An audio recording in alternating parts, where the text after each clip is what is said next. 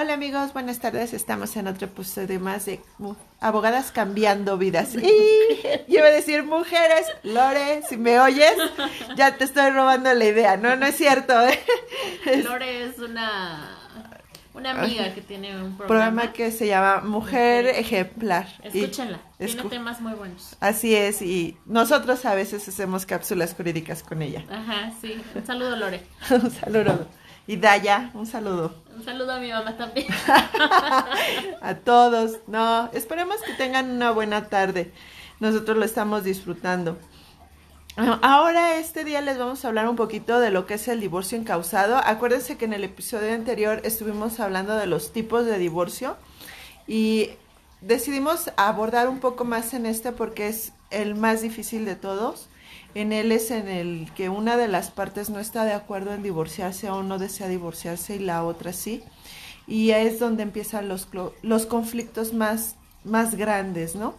Cuando uno de ellos no lo, no lo decide o la otra es cuando debe de ser necesario porque uno de los cónyuges es violento, tanto emocional como físicamente.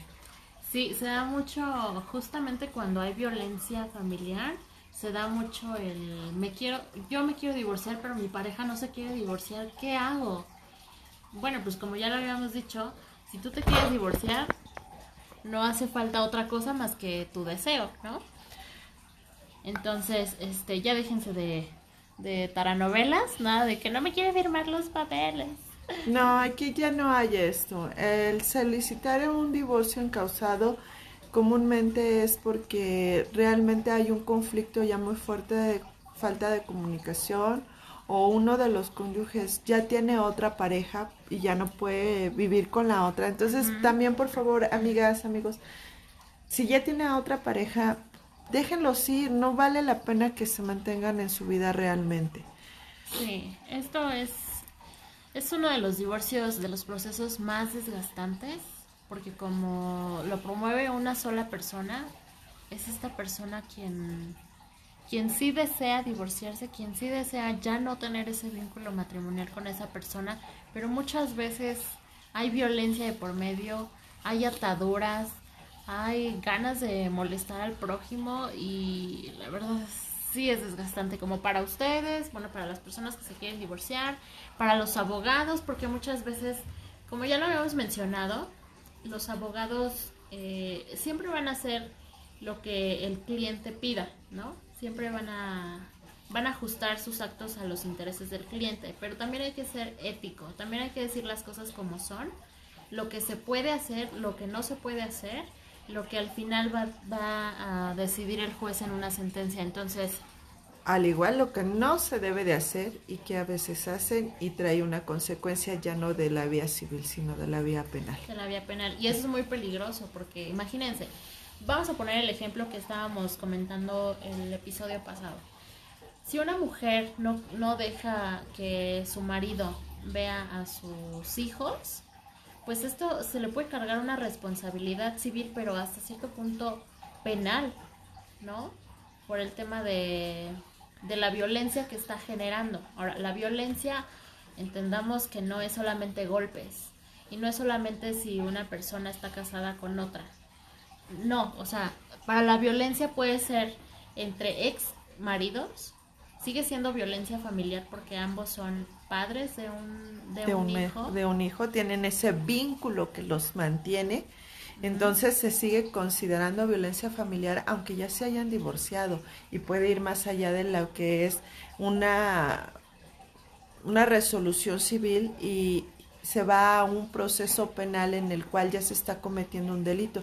Acuérdense que la violencia familiar tanto se puede llevar a través de la materia civil, pero la mayor parte se lleva por la materia penal, ¿no? Ahora, aparte, está muy chistoso el dicho de dice, que dicen las mujeres, ¿no? Pégame, mátame, pero no me dejes, ¿no? O sea, por favor, entiendan que esta forma de vida ya no es vida en realidad. Necesitan llevar no solo un proceso legal, sino también téngalo en mente que se requiere, en este tipo de divorcios, la mayoría de las veces también se requiere un procedimiento psicológico, una atención de un especialista que te ayude a cerrar estos círculos que no te permiten vivir bien y llegar a ser feliz, ¿no? Claro, y además, cuando hay hijos de por medio, yo creo que es aún más importante que te atiendas psicológicamente, no por ti, siempre lo vamos a decir, por los niños. Siempre el interés superior del menor está primero. Ustedes como adultos, bueno, pues si se quieren agarrar, agarrar del chongo y hasta llegar a, extremos, está bien. Pero a mí no me gustan las parejas que usan a los hijos como moneda de cambio. Así es. O sea, puedes ver a tus hijos si me vas a dar el 90% de tu salario. Por el amor de Dios, eso es ilógico. Jamás te van a dar el 90% del salario de tu cónyuge. Para nada. La ley no lo permite. Entonces, ¿qué? Él va a comer aire, va a transportarse volando o cómo, o sea, o de, de, qué forma va a poder llegar a su centro de trabajo para poderte dar una pensión alimenticia. Debes de estar consciente. Igual, mujer, si tú trabajas, lo siento, también a ti te corresponde aportar, porque los hijos no no uno los cría y el otro los mantiene. No, por favor, no. El, el, las obligaciones son de ambos. Ambos deben de criar y ambos deben de aportar. En este caso, en la sociedad mexicana, pues, la mayoría de las mujeres son amas de casa, pero hemos ido evolucionando y cada vez somos más profesionistas. Están más empoderadas, empoderadas, con más ganas de trabajar, salir adelante. Entonces, estar consciente, pues, de que sí, o sea, también a ti te toca aportar. Claro. O sea, o, sea, él que te dé todo, pero no puede ver a los hijos, no puede entrar a la casa, no, no nada, o sea, no, por favor. Una vez más estamos entrando en materia de pensión alimenticia. Sí, se va, pero es que van de la mano, de la mano, perdón, ya digo mano, no, es mano. Así es, mana. Van de la mano. van de la mano. Van de la mano. Acuérdense que cuando hay hijos de por medio en un divorcio siempre va de la mano la guardia y custodia, los alimentos. Claro. Eh, los eh, ¿cómo se llama? Cuando visitas las visitas. El régimen de las eh, visitas. El régimen de las visitas. Entonces, pues eh, todo va ahora sí de la mano, uno tras otro, ¿no? Comúnmente en un mismo juicio solicitas el divorcio y ahí mismo se va dando todo esto y a lo mejor te dan el divorcio y del divorcio se convierte en guardia y custodia o se vuelve en pensión alimenticia. ¿Por qué también lo haces por separado? Que más adelante hablaremos de eso porque hay otras formas de vivir en pareja que es como el concubinato, ¿no? Ajá, bueno, pero, no entremos en ese tema, aparte. a ver, vamos a hablar un poquito de los requisitos que se necesitan para un divorcio incausado. Primero, pues estar casado, ¿no? Claro, si no, como los solicitas. a ver, necesitas un mínimo de Perdón, ¿eh? Esto de las alergias no es negocio. no, no es negocio. Aquí te va a traer un, no sé. Algo, para mi alergia. Perdón, ¿eh? Este, un año mínimo para solicitar el divorcio incausado. Creo que también para el divorcio voluntario es un año. Un año, sí. Ajá. La diferencia es que, bueno, ya lo dijimos hasta el cansancio, aquí el divorcio lo promueve una sola persona y en el voluntario lo promueven los dos. ¿Qué eh, documento tienes que exhibir para promover tu demanda de divorcio? Bueno, primero tu demanda firmada por ti, persona que te quieres divorciar, acompañada de un de una propuesta de, convenio. firmada por ti y esperando que la otra parte lo firme porque si no entras en otro tipo de procedimiento. Porque si la otra persona firma tu propuesta de convenio, amigo, amiga, ya, la hiciste. claro que sí, es mucho más sencillo, es menor tiempo y se termina con esto y el juez les da el divorcio y acepta el convenio que es, van a ser sus especificaciones. En caso de que no se lleve a cabo esta propuesta de convenio, la otra persona lógicamente va a contestar tu demanda te puede reconvenir, que quiere decir que ahora ella te demanda a ti, Y hay que contestarla, por supuesto. Hay que ofrecer pruebas, hay que ofrecer testigos que entran en las pruebas este, periciales en las cuales a veces se requiere como las de psicología, grafoscopía, porque luego hay hasta documentos a, apof, no ¿Apócrifos? Exacto, es que me cuesta mucho esa palabra. Esto de las alergias, amigos. Así es, así es. Esta, esta eh, documentos falsos hay que comprobar por qué son falsos y realmente son.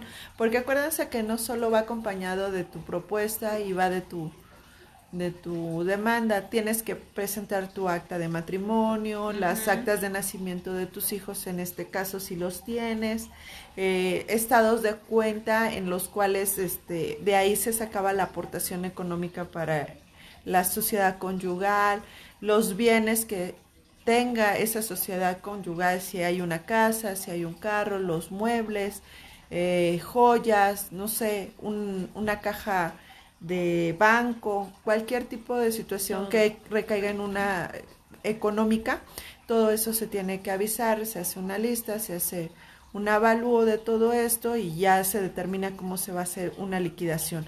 Como tú puedes proponerla, como eh, ambos lo pueden hacer o como el juez puede determinarlo, si no llegan a ningún acuerdo también. Sí, esto es acerca de las documentales, pero a muchos se les va que también tienen que ofrecer testimoniales por ejemplo, eh, no sé, de violencia familiar, ¿no? Tienes que presentar tu testimonial y la testimonial no es este, una persona a la que le cuentas tu vida, no.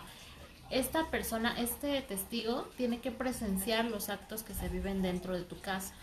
Entonces, si vives con la suegra, bueno, pues ofrece la testimonial de la suegra.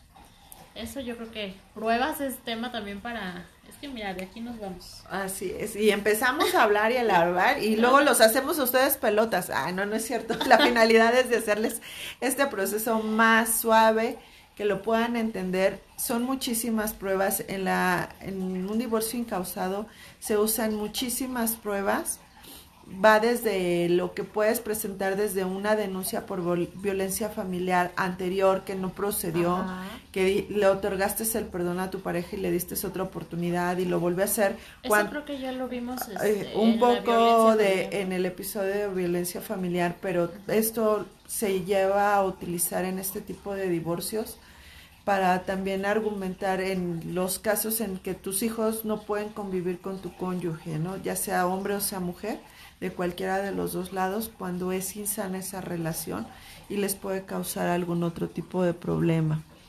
Sí, últimamente este, les tenemos un dato y es que debido a la pandemia y todo, a todo este confinamiento que hemos estado viviendo, las parejas se dan cuenta de que no, no se soportan, que quién sabe por qué se casaron y entonces, tras, divorcio.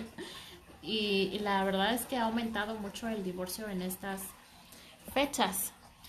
Miren, ah, eh, son datos muy, muy específicos y era lo que estábamos platicando con nuestra amiga Lore de hace rato, que salió. Hola Lore. Hola Lore. Eh, de que el índice de violencia familiar por la pandemia es muy alto. Antes y yo me imagino que todos lo saben, pues comúnmente estamos acostumbrados, yo que soy casada, Angie todavía no es casada, pero nos, nosotros que estamos casados, pues tenemos una rutina en la cual pues te paras, preparas desayuno, sales, uno, uno lleva a los hijos a la escuela o pasa el transporte y uno sale a un trabajo, el otro sale a otro trabajo, o en su caso la mujer no trabaja pero se queda a hacer los labores, pero es libre de todo su tiempo de la mañana libre. Y hasta en la tarde noche llega el esposo y ya platican yo hice esto tú hiciste aquello. Pero ya la pues convivencia ajá pero ya la convivencia diaria 24 por 24 discúlpenme es muy difícil. No cualquiera la aguanta. Debes de ser así como que tu la otra 100% mitad que te complementa para poder trabajar con tu pareja poder hacer un trabajo con tu pareja y después llevar un hogar con tu pareja al 100%. Y la mayoría de las personas no estamos acostumbradas a esta. Ahora, otra cosa que también aumentó, pues es el índice de alcoholismo dentro de la casa, que es una por las cuales se llegan a divorciar. Es de que antes pues te ibas a la oficina, salías y te echabas dos, tres tragos con tus cuates Ajá. Y llegabas en paz. Ah, pero ahora en casa ya no son tres, cuatro tragos, ya te terminas la botella botella. porque ya no tienes la preocupación por manejar de regreso a casa o cómo me voy a regresar a casa. Ya estás en casa y esto se convierte en un problema en el cual ya no puedes coadyuvar con tu pareja, ¿no? Ajá, y entonces decides Divorciarte. divorciarte y llamas a tus abogadas de Cambiando Vidas. Así es. Este, este proceso de divorcio, la verdad, es bastante tardado, como ya hemos dicho, es desgastante, pero sobre todo es tardado. Porque como es una persona la que promueve el divorcio, pues la otra tiene que ser debidamente emplazada, entiéndase como se le tiene que hacer saber que está demandada. Este proceso de ver- de verdad a veces es muy, muy, muy tardado. No, no se imaginan lo tardado que puede llegar a ser porque si bien un personal del juzgado es quien tiene a su cargo la notificación eh, a una persona de que está demandada, muchas veces cuando llega al domicilio pues no encuentra a esta persona. O, o ni llega porque se pierde.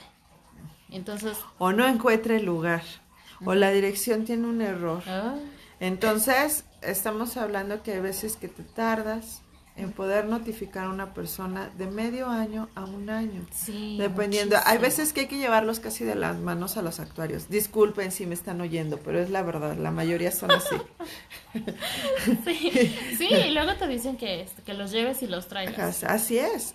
Y pues ni modo, si uno quiere agilizar un poco el trámite, pues termina haciendo este tipo de, de apoyo al actuario. Apoyo.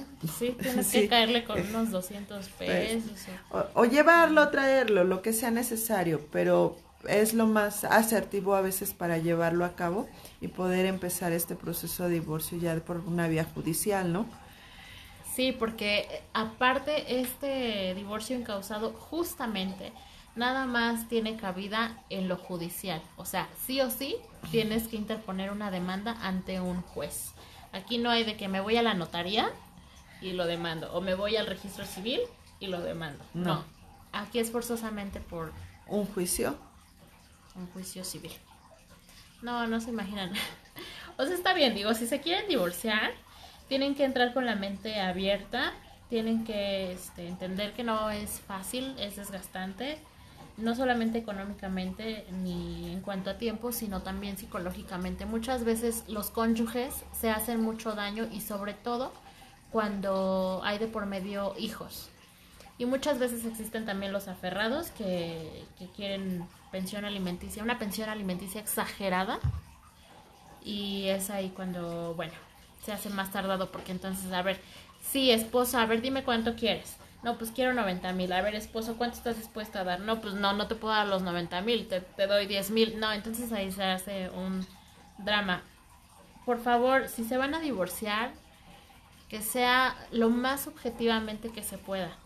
Si van a pedir una asesoría, bueno, es muy difícil que, que confiar en un abogado, yo lo sé. Nosotras vamos a hablarles siempre con la verdad, por eso están estos episodios de nuestro podcast.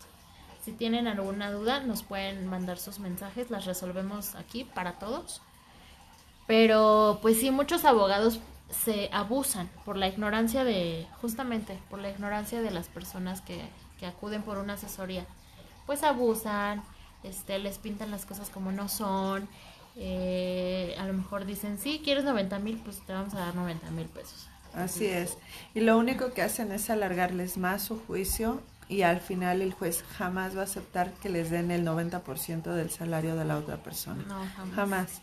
Entonces deben de ser un poco más objetivos y más reales. Ok, tú te vas a divorciar porque tú quieres y tu pareja no lo sabe o no quiere, porque a lo mejor ya lo trataste de, de tratar de hacer que lo hagan juntos de manera voluntaria, pero no quiso, entonces dices, pues ni modo, o sea, yo voy a solicitar el divorcio porque ya no te aguanto o porque no, o sea, de ninguna forma podemos vivir, ¿no?